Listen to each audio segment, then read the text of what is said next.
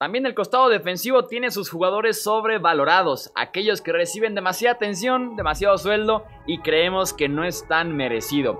Esta es la defensiva usando solamente a jugadores sobrevalorados. Hablemos de fútbol. Hablemos de fútbol. Noticias, análisis, opinión y debate de la NFL con el estilo de Hablemos de fútbol.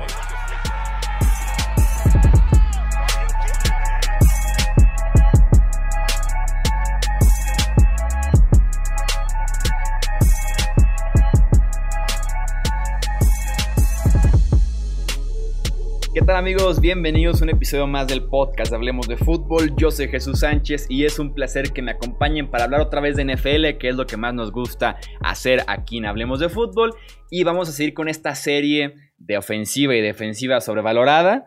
Vamos a hablar ahora del costado defensivo. Va a estar bueno otra vez aquí el debate porque me acompaña nuevamente mi amigo Ibis Aburto, editor de ESPN Deportes. Ibis, ¿cómo estás?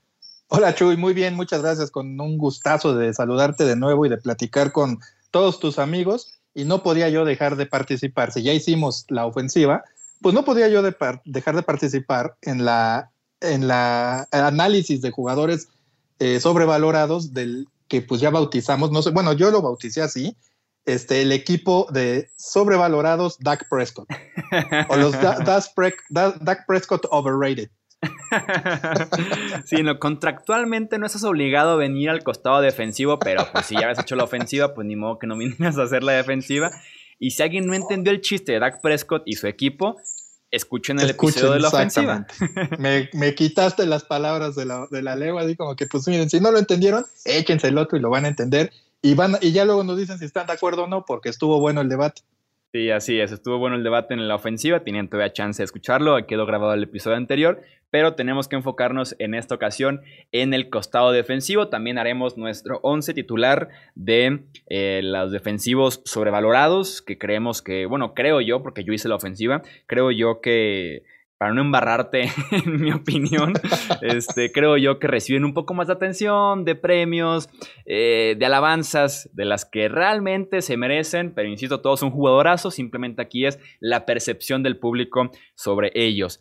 Empezamos con la posición de Edge. Tenemos dos opciones. La primera de ellas es Leonard Williams, sexto global por los Jets hace cinco años eh, en el draft. Creo que ni se consolidó por tierra, ni se consolidó tampoco llegando al quarterback con Nueva York. Y todavía los Giants la temporada pasada pagaron una tercera ronda y una quinta ronda por dos meses de Leonard Williams.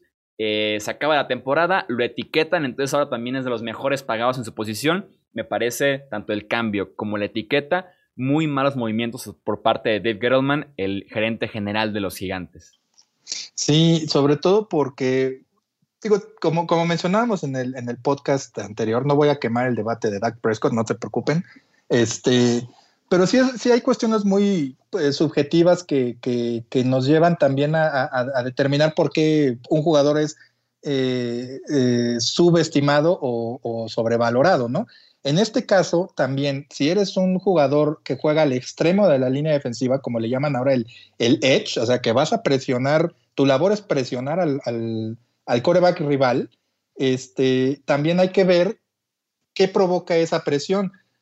Muchas veces, y, aquí también este, me, declaro culpable, en, en muchas ocasiones, nos, medimos mucho la efectividad de un liniero defensivo por el número de capturas que logra en una campaña o en un partido en particular. Todo esto, ¿no? Lo incluimos como algo básico en el análisis de un jugador o de una victoria, ¿no? Eh, pero pues también, si insisto, si juegas como Edge, tu, meta es llegarle al coreback la, mayor parte de las veces posible. Y en su carrera, con, con todas las cartas de presentación con las que llegó Williams a la NFL que ya mencionaste, en su carrera nada más suma bueno, no sé si decirle nada más, 17.5 capturas de coreback, que pudieran parecer muchas, pudieran parecer pocas, dependiendo si, si, si es que Leonard Williams es el que atrae dobles coberturas en la línea o, o, u otros le, le, permiten a él más, eh, eh, llaman la atención de manera que él se pueda mover mejor para alcanzar su objetivo, ¿no? Eso es lo que habría que analizar pero por las cartas de presentación que tiene, me parece que si es las 17.5 capturas es un poco bajo a lo que esperarías de un jugador como él. Y se esperaba mucho más por parte de Williams llegando temprano, además en el draft con los Jets. Y me sorprendió de verdad bastante lo que hicieron los gigantes la temporada pasada. Dos meses de Williams, una tercera y una quinta ronda me pareció exagerado. De esos cambios en la fecha límite de, de cambios de la NFL, hasta por el pánico tal vez pagaron tanto por él. Y pues ya están obligadísimos a etiquetarlo para retenerlo por lo menos un año más, ¿no? Para que no fuera nada más dos meses realmente de juego. Además, en un equipo en el que ni siquiera contendiente, ni siquiera estaban peleando un último empujón por la postemporada. No le entendí muy bien, pero sí, Williams ha sido decepcionante y ha sido muy poco productivo en su tiempo en la NFL con Jets y también ahora con los Giants. Y fíjate que, ahorita checando sus estadísticas, eh, vaya, el año pasado fue un año complicado en el, vamos a ponerlo así, fue un año complicado para él por el cambio de equipo, ¿no? Como se haya dado. Una captura en general, o sea, media captura con un equipo, media captura con el otro. Digo, complicado porque no se tuvo que cambiar ni de casa. O sea, jugó en la misma, en el mismo estadio, entonces como que no había problema de adaptación ni nada de eso, ¿no?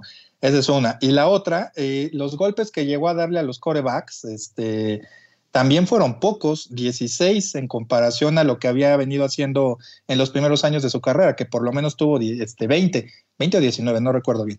Entonces, este, eso te habla de lo que te comentaba yo hace unos eh, momentos, que también está haciendo él su trabajo como para realmente ponerle por lo menos presión a los corebacks rivales, ¿no? Sí, todavía se convierte este offseason en un top 5 de mejores pagados en su posición por una temporada de una captura de coreback. Híjole, Creo que ahí no, tanto es valorado por parte de los aficionados, pero más bien valorado en la NFL adentro, en el interior de, la liga, por cómo toman las decisiones alrededor de, su figura, pues de, querer adquirirlo y también de querer retenerlo más adelante en la agencia libre. Eh, tenemos en la otra posición de Edge, creo yo que aquí va a ser el debate interesante, es ya Devon Clowney. Yo ya he dicho aquí en el podcast y en el YouTube y en redes sociales que Clowney me parece espectacular defendiendo el juego terrestre. Es tal vez top 3 en su posición en ese aspecto de eh, anclar en la esquina de la línea, mantener el extremo o penetrar y hacer la tacleada detrás de la línea de golpeo. En ese aspecto es buenísimo. Pero cuando eres la selección global número uno, quieres cobrar 20 millones de dólares anuales y juegas Edge en 2020, hay que llegarle al coreback. Y también por parte de Clowney, alguien que cobre 20 millones anuales, me gustaría consistencia. Tiene partidos en los que lo consideras nivel Khalil Mack o hasta mejor que Khalil Mack. Y tiene dos, tres semanas que entre lesiones y entre nivel no aparece en lo absoluto en los cuatro cuartos del partido. Yo creo que por. Yo, híjoles, a lo mejor yo no lo hubiera incluido aquí en este equipo por lo que comenta, por lo que comentas, bueno, más bien, no por lo que comentas, por los números, porque tiene muy buenos números y aparte él juega, bueno, ahí hay una dualidad de posiciones, a veces lo ponen de, de perdón, de edge, o a veces lo, se pone a jugar como linebacker, vaya, no sé, es ahí como, pues como una decisión medio rara de los coaches, ¿no?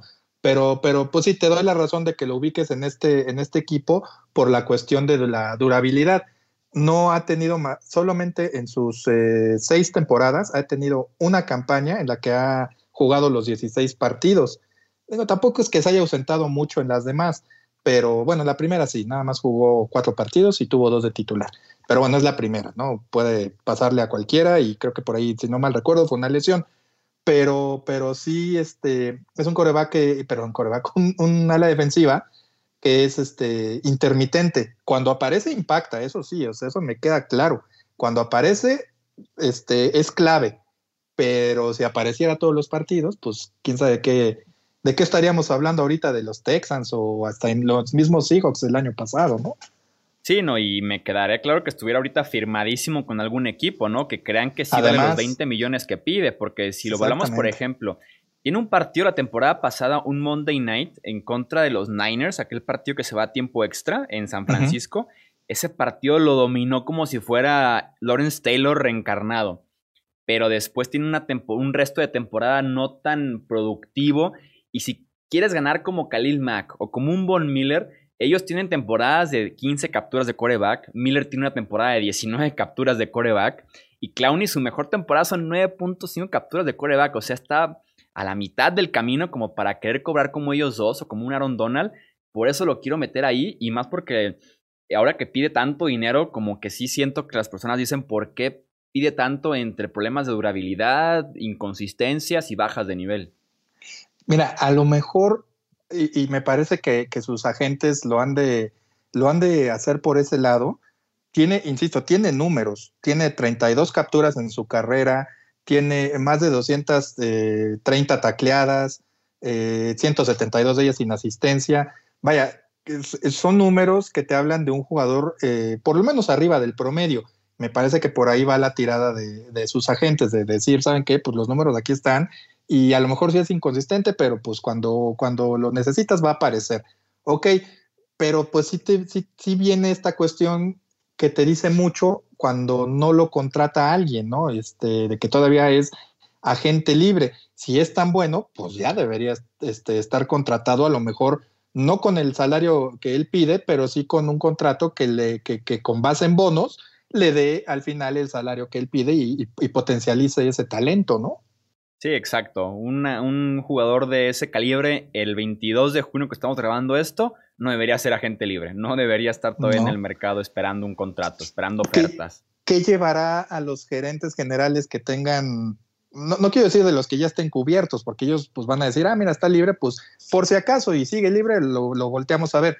De los equipos que necesiten eh, cubrir esa posición de, edge o de linebacker externo, este, ¿qué, estarán diciendo que, o qué pensarán de, de, Clowney que no lo contratan? Esa es una gran interrogante. Mencionabas lo de Leonard Williams y el tipo de decisiones que toman algunos gerentes que dices, pues, pues ¿en qué estaba pensando?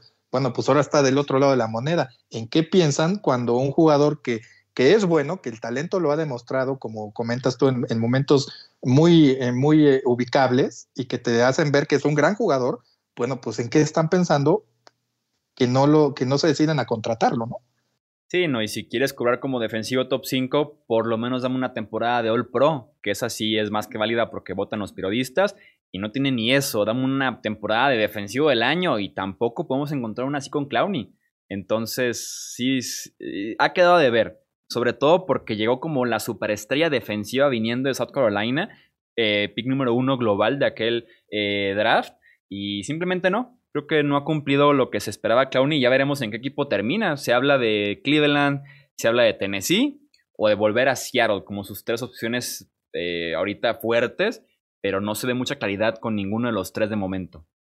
Pues no, porque nadie ha dicho nada, ¿no? Ahora, digo, si le encontramos a cómodo, le vamos a encontrar sin, sin mayor problema.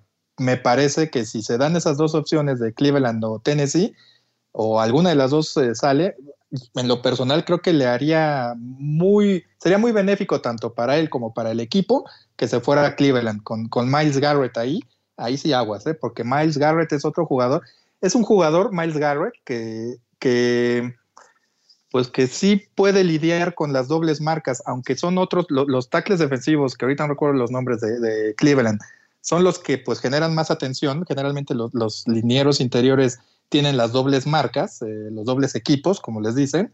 Miles Garrett, cuando los llega a tener, lo sabe vencer bien. Este, hay una medida por ahí de 2.5 o 2.6 segundos, que es el estándar que se usan en, varias empresas de estadísticas para ver qué tan efectivo eres para presionar al, al coreback en el sentido de vencer a, tus, a tu bloqueo. Y Miles Garrett cumple, entra, entra en ese parámetro. Entonces, imagínate a un coreback, un, perdón, a un jugador como Miles Garrett haciendo equipo con, con Jadivion Clowney. Me parece que sería una situación de ganar-ganar para ellos en lo individual y por ende a los, a los Browns. Sí, sería brutal. Sí, sería un sueño ver esos dos defensivos juntos. Y me parece interesante el caso, por ejemplo, de los Browns. Leía la semana pasada, no me acuerdo si del presidente o del gerente general de Cleveland, cuando se reportaba que Cleveland le había hecho la mejor oferta hasta el momento a Clowney cuando recién empezó la agencia libre y decía que esa oferta la habían retirado de algún tiempo, de alguna forma la habían retirado por la economía mundial. Decían eso, si nos sobran 20 millones del tope salarial, tal vez sería mejor guardárselos ahorita al dueño para un poquito cuidar la parte económica del equipo, de la franquicia, por las entradas que no va a haber, la venta de boletos y demás, este, en lugar de gastarlos. Entonces tal vez esa parte económica esté a los equipos jalándonos un poquito para atrás y no pagarle a Clowney lo que pide actualmente. No, pues entonces sí veo ya complicado que, vaya a Cleveland. ¿eh? Sí, sí, vamos viendo. Yo sigo viendo fuerte a Tennessee o Cleveland. Me parece que está entre esos dos. Este, creo, por lo que he visto de declaraciones recientemente, creo que Tennessee pudiera estar por encima de Cleveland, pero ahí está entre ellos dos. O una lesión y a ver quién se anima ya en training camps en pretemporada. Pero pues al final, como dices, por algo no lo han contratado y quizás sea, una, sea el resultado de una percepción sobrevalorada que se tenga de él. Exactamente. Sí, creo que puede ir por ahí la cosa. Eh, los tackles defensivos de esta defensiva, eh, el primero es Marcel Darius. Darius que llegó a la NFL en 2011 como tercer pick global con los Buffalo Bills. Una vez All Pro y a partir de ahí su carrera se vino un poquito para abajo. Fue cambiada a Jacksonville. Tiene nueve capturas de quarterback en los últimos cinco años. Si bien no es su especialidad, esperarías un poquito más de un tackle defensivo con tan buena etiqueta de draft, con tan buen salario. Y ahorita también es agente libre, no ha habido interés por eh, Darius y se mantiene en el mercado. Sobre todo por cuestiones que te comentaba, ¿no? Los tackles defensivos obtienen o son a los que les ponen dobles equipos, dobles, eh, dos linieros ofensivos a bloquearlos, vaya. Y pero también, este, si eres tackle defensivo, debes, debes ser apto a, frenar, bueno, a taclear este, al corredor cuando este, pues el ataque terrestre vaya a ser un ancla en ese sentido, ¿no? Y como dice, sus números no son muy impresionantes a raíz este, de que cambió de equipo. De hecho, este, pues yo creo que es un caso similar al, perdón, similar al de, al de Clowney. Si no, si no ha sido contratado, pues me parece que es porque los equipos ya ven un declive que no va, pues que no, que no tiene remedio, ¿no? A lo mejor. Sí, así es. Creo que sí pudiera ir por, por, ahí la situación de que, ok, ya ni para qué, o tal vez cuando, insisto, training camps, alguna lesión, una baja de nivel, alguien que llegó por ahí fuera de forma y traes un poco de competencia o alguien que cubre un hueco, pero de momento no ofrece mucho valor eh, Darius para firmarlo ahorita en junio, sobre todo con lo que está pasando actualmente en la NFL y en el mundo. Eh, el otro tackle defensivo es Sheldon Richardson, que es el tackle defensivo de los Cleveland Browns. El Richardson de los Jets era espectacular. Tuvo en tres temporadas 16.5 capturas de coreback, era muy disruptivo, se la pasaba en el backfield del rival y después vino ese cuarto año malo, fue cambiado y poco a poco se fue perdiendo en Seattle, Minnesota y ahorita en Cleveland. Creo que ahorita es más nombre de lo que realmente produce Richardson en la NFL. Porque las primeras impresiones jamás se olvidan, mi estimado Chuy. Pues ahora sí que si tienes un, si, empiezas muy bien tu carrera, no quiero decir así que, que seas catalogado, bueno, eh, no quiero decir que seas Patrick Mahomes, por lo queremos este, entender de esa forma, ¿no? Que, que, que, llegues a lo más alto del Olimpo en tus primeros dos, tres años, ¿no? Pero si tienes, si dejas una buena impresión, eso es lo que se queda. A lo mejor sí se te criticará y todo en los análisis que has bajado tu calidad y todo, pero ese, esa impresión que dejaste en tus primeros años en la NFL es lo que hace tu, lo que acuñó tu nombre, ¿no? Como uno de los mejores en tu posición, en este caso, en, en, en la actualidad, ¿no? No, no quiero decir que, que, Sheldon Richardson sea malo para nada, pero no es lo que fue en sus primeros años. Yo también me acuerdo de que era un jugador que llamaba la atención porque realmente salía como le dicen, ¿no? En los highlights de los Jets, que eran pocos también, este, no eran muchos. no hay mucha pero competencia. Eh, eh, sí, pues sí, pero, pero él aparecía, él estaba ahí constantemente. Ya no lo ves así en, en, sus últimos años. Entonces, la percepción que se quedó de él de los primeros años, afortunadamente para él, lo ha acompañado en estos años, ¿no? A ver cuánto le puede sacar más de jugo. Pero realmente no es el mismo jugador que era antes. El asunto es que pues fue muy bueno al principio. Sí, no, y fue primera impresión nivel novato defensivo del año en 2013. Entonces, sí, no, empezó con el pie derecho súper fuerte e insisto, se ha ido perdiendo. Entre tantos equipos también en tres años, Seattle, Minnesota, Cleveland, obviamente va a pesar ese aspecto, el cambiar de sistema, cambiar de ciudad, de compañeros y demás, pero sí ha venido un poquito menos eh, Richardson a diferencia de aquel inicio con los Jets de Nueva York. Eh, tenemos en la posición de linebacker a Shaq Thompson, eh, este linebacker de los Panthers, que gana bastante bien en sueldo, eh, tiene muchísimo potencial, es visto incluso como el heredero de Luke Kuechly con Carolina, pero en mi opinión nunca jugó una temporada excelente, tampoco nunca hemos visto una temporada completa, entre lesiones y demás siempre se pierde partidos, una habilidad atlética para aventar para arriba, de sobra, pero no es el nivel tampoco acorde a esa misma habilidad de Shaq Thompson en los Panthers. Pues es que ahí también, este, de, entrada, Quickly no se me hacía tampoco un gran jugador, pero sí se me hacía uno de esos eh, linebackers que siempre estaban presentes, muy, muy animado, muy pues presente en la jugada, este, como fuera, o sea, muy estorboso, ¿no? Para las defensivas rivales, perdón, las ofensivas rivales. Y de alguna forma eso también, pues, este, te, hace ser notable. Efectivo, a secas, es lo que se me hacía, pero de alguna forma sí dejó pues una vara un poco alta en, en la posición que pues Shaq Thompson pues realmente no figura luego también en la plática cuando hablas de linebackers élite en la NFL, ¿no? Entonces, bueno, es, desde mi percepción, pero sí se me hace un, un, perdón, un caso con lo que comentas de que pues es llamado a ser el próximo Luke Quickly, pues yo no sé este qué favor le hizo a quien dijo eso, pero pues no, no creo que va por ahí. Sí, no, sin duda alguna no. También llegó como primera ronda del draft hace ya algunos años. Ya veremos si realmente da ese siguiente paso en la defensiva de los Panthers. Y el otro linebacker en esta defensiva es Blake Martínez. Es una máquina de tacleos Blake Martínez. El problema es en qué zona del terreno de juego hace el tacleo. Ya que el corredor consiguió 6, 7, 8 yardas, ahora sí llega Blake Martínez o casi siempre lo arrastran hacia atrás también. Entonces en ese aspecto no era tan productivo al final de cuentas Blake Martínez, además de ser algo limitado en el juego aéreo. Eh, dejó ya Green Bay y cayó con los gigantes de Nueva York en esta agencia libre y también en nuestra defensiva. Pues es que, sí, sí, sí, como dices, si te vencen en, la, el en el bloqueo y pues ya vas para atrás, pues ya tienes también compañía del perímetro y todo para detener al corredor, ¿no? O al receptor el, en jugadas cortas, no sé, y pues van a crecer tus números. Realmente muchas, por ejemplo, esto que comentas de que cuando hace, hizo muchas tacleadas, pues ya atrás del, de, la, de la zona de flat, este, una, una, estadística que te ayuda a medir también, pues, qué tan buena o mala es una defensiva, son el número de tacleadas que tienen los safeties o los esquineros de X equipo, el que quieras.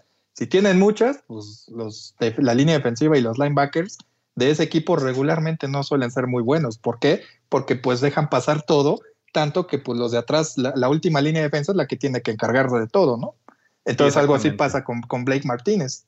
Ya veremos qué tal le va ahora con la defensiva de los Giants, que sin duda alguna hay menos talento que la que hay actualmente en la defensiva de los Green Bay Packers. Ya veremos a Blake Martínez en el centro de esa unidad. Eh, pasamos a la defensiva secundaria con los cornerbacks. El primero es Trey Waynes. Eh, no hay razón alguna, hablando de agencia libre, para que los Bengals le dieran a Trey Waynes un contrato de tres temporadas y 42 millones de dólares en este 2020. Una primera ronda decepcionante por completo en Minnesota y que a pesar de que decepcionó, que nunca se convirtió en lo que se esperaba de él con los Vikings, los Bengals le pagaron extremadamente bien en la agencia libre de los peores contratos en este 2020. Pues es que yo te preguntaría quién es este Trey Waynes, ¿no?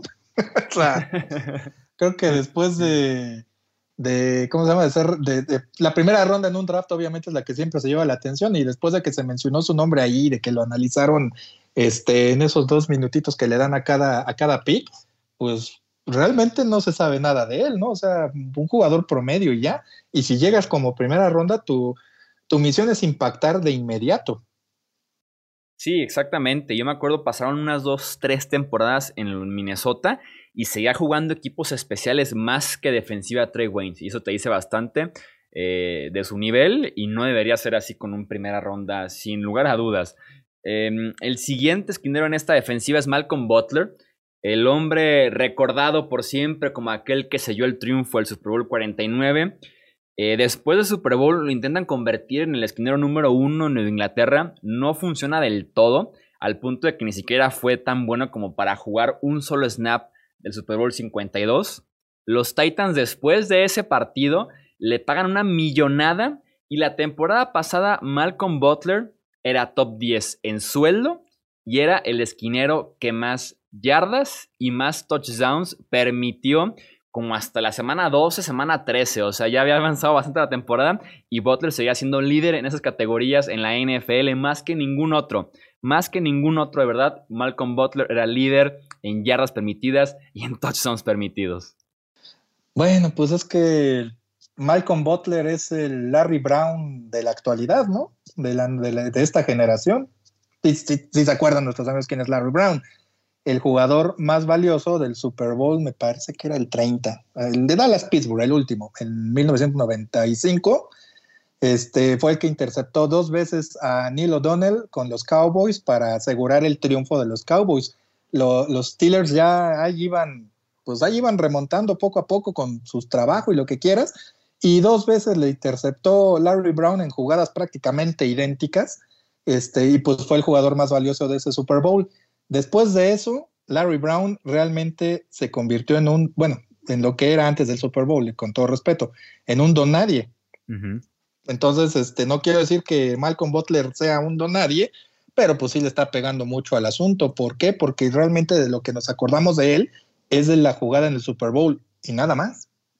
Sí, es muy, muy diferente una jugada o un partido a una carrera ya eh, en este deporte y en el que sea. Entonces puede que poco a poco caiga en esa etiqueta y no sé, dentro de algunos años que veamos esos recaps, ese top 10 de jugadores de One Season Wonder, puede que por ahí aparezca Malcolm Butler, ¿no? Que ya sea momento de incluirlo en la historia de la NFL en ese tipo de conteos que tenemos. Oye, pero le estás haciendo hasta un favor, ¿eh? Porque One Season es demasiado, fue una jugada. una a, menos que, a, menos que, hagan un top 10 de One Play Wonder.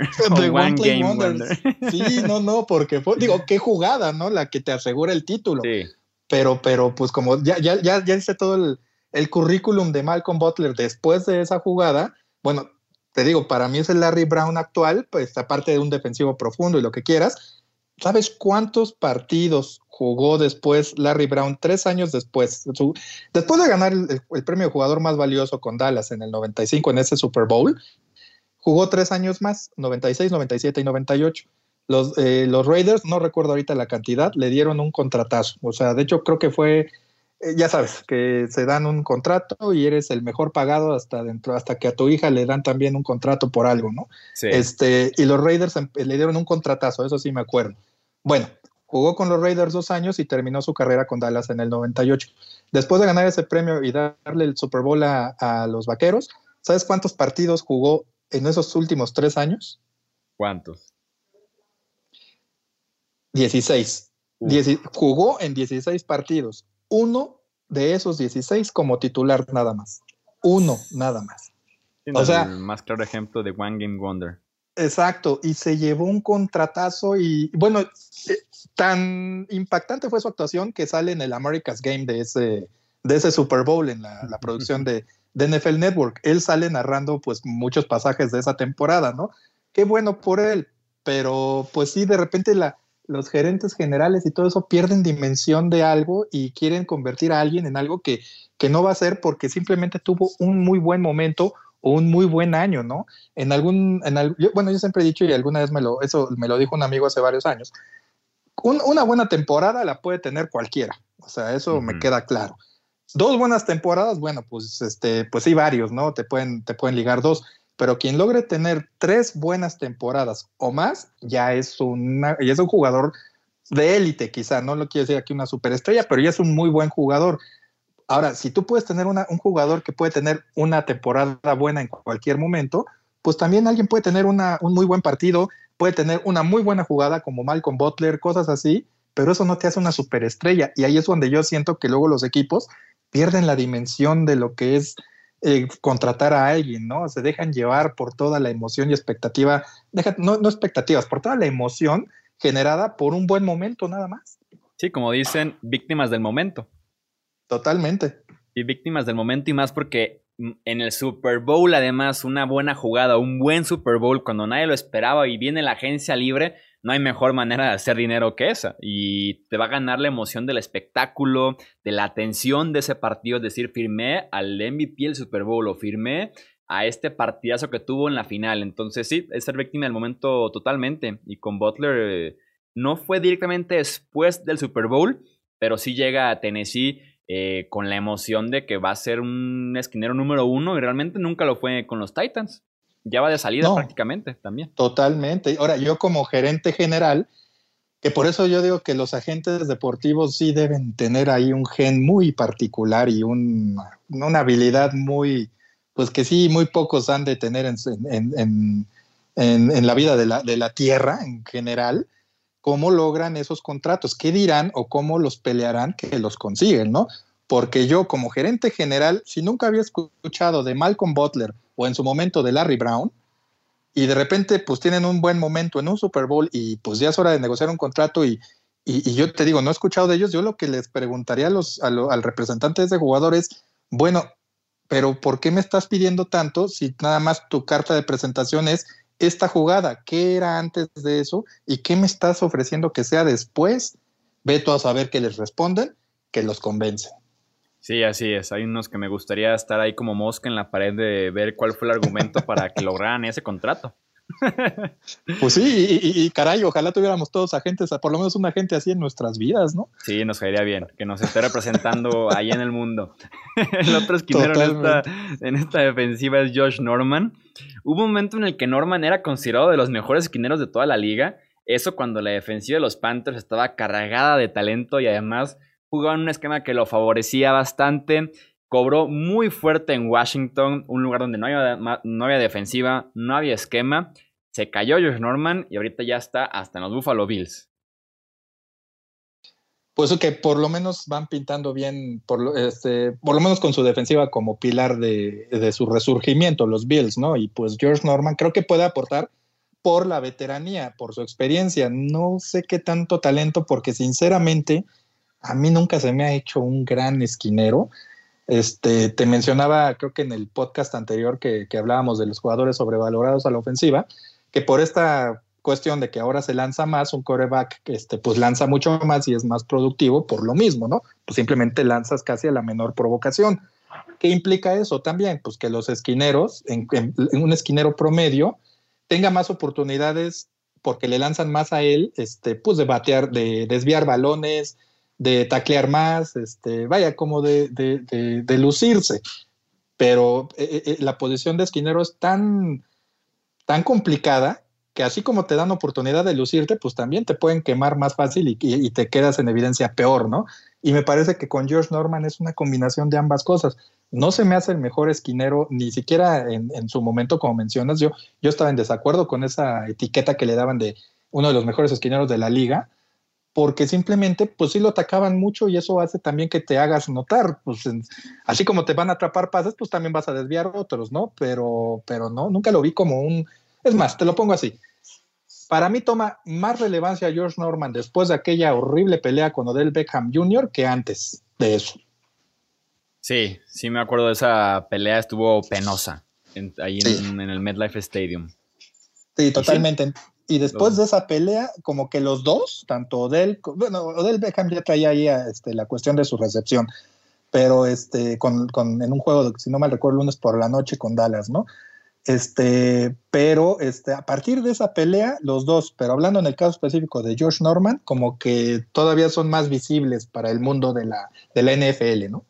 Sí, no, y tampoco no le ayudó el contratazo que le dan los Redskins, lo pone ya en el ojo el huracán, lo ponen en el, en la atención de todos que debe de rendir de esa manera y claramente no lo hizo. Se ve acabado físicamente y ya se ve también hasta en la banca con los Redskins, ni siquiera lo querían alinear ya al final de su carrera. Confió ligeramente en su llegada en Buffalo porque está Sean McDermott, McDermott que fue el corredor defensivo de aquellos Panthers con donde jugaba bien Norman, es ahora el head coach de Buffalo. Por ahí se pueden encontrar y tener una, un buen resurgimiento Norman con los Bills pero sí va a estar, va a estar complicado. Eh, y ya para cerrar tenemos a los dos safeties de esta eh, defensiva. El primero es la Marcus Joyner, que ya fue etiquetado eh, por los Rams en 2018. Después en 2019 recibe un contrato de 4 años y 42 millones por parte de los Raiders. Me parece a mí un safety sin el tamaño ideal, sin mucha producción, sin estilo tan físico y que las defensivas además en su última etapa con los Rams lo estaban buscando directamente a él, lo estaban buscando quemar en cada oportunidad que tuvieran. Entonces Joyner, para estar ganando eso con los Raiders y además ganar bien en su momento con los Rams, me parece que encaja en esta defensiva. Sí, este, en general como que también ha desempeñado muchas posiciones en el perímetro, ¿no? Pero un safety eh, suele tener un poquito, por lo menos, más de altura. Él es bajo, ¿no? Para los estándares de, la liga. Bueno, para los estándares del deporte profesional en general. 1,73 metros, o sea, pues, está chaparro. ya no voy más para allá, yo mido unos 70, pues yo soy un, enano, ¿no?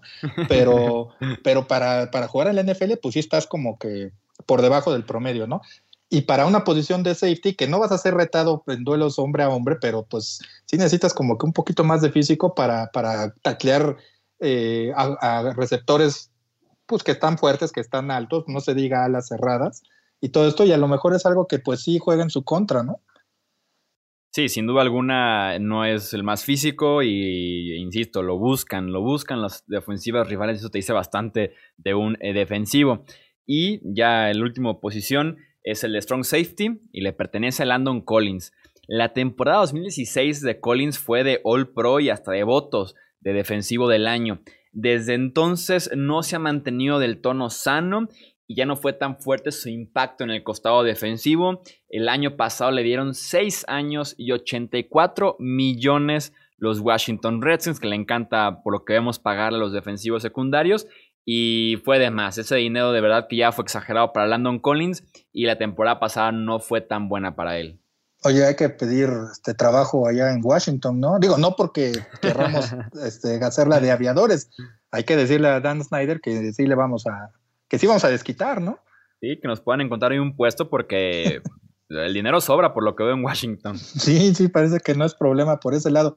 Fíjate que Landon Collins a lo mejor podrías hacer un caso, o podrías eh, exponer un caso a su favor, porque se me hace un tipo, un jugador eh, cumplidor. El, asunto es que un jugador cumplidor a secas en la NFL, este, y aquí vienen otra vez los, los, matices este, que, luego no entendemos, eh, que ven los, los gerentes generales y todo eso, pues puede, como puede ser ignorado, como puede ser que le den un gran contrato, como sucede con Landon Collins, por situaciones muy, muy determinadas en su carrera, ¿no? Pero en lo, en lo personal me parece un jugador bueno, eh, un jugador arriba del promedio, nada espectacular, pero que sí ha quedado de ver, o por lo menos el año pasado que, firmó con Washington, pues que sí quedó a deber un poquito en relación al contrato que le dieron. Su etapa en, los gigantes no se me hizo mala, pero pues si firmas un contrato pesado para tu posición, tienes que responder de la misma forma eh, proporcionalmente, ¿no? Sí, así es. Ha tenido muy buenos momentos, insisto, una temporada de casi All Pro, pero el impacto semana a semana yo no lo veo como para estar ganando 84 millones en un contrato de seis temporadas con los Redskins, pero ellos... Se lo van a reestructurar, se lo van a reestructurar. En, algún punto sí. Sobre todo si, si tiene una temporada, yo creo que se lo reestructurarían eh, a más tardar en 2021 si tiene dos temporadas como la anterior, si no es que lo cortan. Pero si logra mejorar y todo esto, a lo mejor se lo dejan intacto. Pero por cuestiones del tope se lo van a, a reestructurar en algún momento. El asunto es que la, que esa reestructuración puede ser a favor suya si logran elevar su nivel este, el la próxima temporada y si no lo logra, pues esa reestructuración va a llegar, pero este, pues más amigable para el equipo que para Collins. Sí, exactamente. Va a ser un caso interesante de seguir para el de Landon Collins en la parte contractual en las próximas temporadas con los Washington Redskins. Ahí está entonces esta defensiva sobrevalorada que eh, tenemos aquí en Hablemos de Fútbol. Recuerden que los leemos ahora ustedes, a quién quitarían, a quién pondrían en esta unidad defensiva, a quienes creen que deberían aparecer en esta eh, eh, defensiva ideal, en el más sentido, pero defensiva ideal al final de cuentas. Y nuevamente agradecerle a Ibis Aburto por aparecerse por acá nuevamente y por darnos su tiempo y su opinión en estas ofensivas y también defensivas. Nada más aclaro que yo analicé el equipo, el equipo lo formó este Chuy, este, muy bien formado además. Sí, sí, yo ya sabes, yo me, me quito. No, pero yo lo bauticé, o sea que creo que eso va a ser lo peor. Yo le puse el nombre de, de Dak Prescott eh, Overrated. Entonces, Exactamente. Me parece, y ya te imaginarán por dónde va el asunto, ¿no? Insisto, escuchen el primer episodio de, de, lo con la ofensiva, porque el debate sobre Dak Prescott estuvo muy bueno. Pero sí, en general hay jugadores, insisto, ya para recapitular en estas eh, ofensiva y defensiva, que quizá pudieras este, quitarlos este, o, incluso hasta ponerlos con un lugar más preponderante en este mismo equipo de sobrevalorados, pero en general me parece que sí, este, pues que sí están los que deberían de estar, ¿no? Y, y si hay alguno que no, pues quizá debería ser el suplente, ¿no? Pero insisto, el fútbol americano lo vemos desde distintos puntos de vista, aunque estemos viendo la misma, el mismo partido en la misma, en el mismo lugar, en la misma sala. Siempre vamos a ver cosas diferentes y eso es lo padre, ¿no? Saber que pues a ti, Chuy, te cae bien Dak Prescott, a mí también me cae bien, pero pues este, para mí no es tan buen jugador como para ti lo es, ¿no? Sí, claro, 100% opinión, 100% percepción, que además es lo lindo del deporte, es lo lindo de analizar el deporte y claro, tener ese tipo de debates, estos espacios aquí para comentar justamente esos diferentes puntos de vista y también están ahí las redes sociales para que ahora ustedes nos digan también qué opinan de estos equipos, también que le digan ahí a, Ibis, que lo escucharon acá en Hablemos de Fútbol y que se reporten ahí en su cuenta de Twitter que es arroba Ibis. De todos siempre lo etiquetamos en los tweets de este podcast. Eh, yo soy Jesús Sánchez y eso es todo por este episodio. Gracias por escuchar el podcast de Hablemos de Fútbol. Para más, no olvides seguirnos en redes sociales y visitar hablemosdefutbol.com.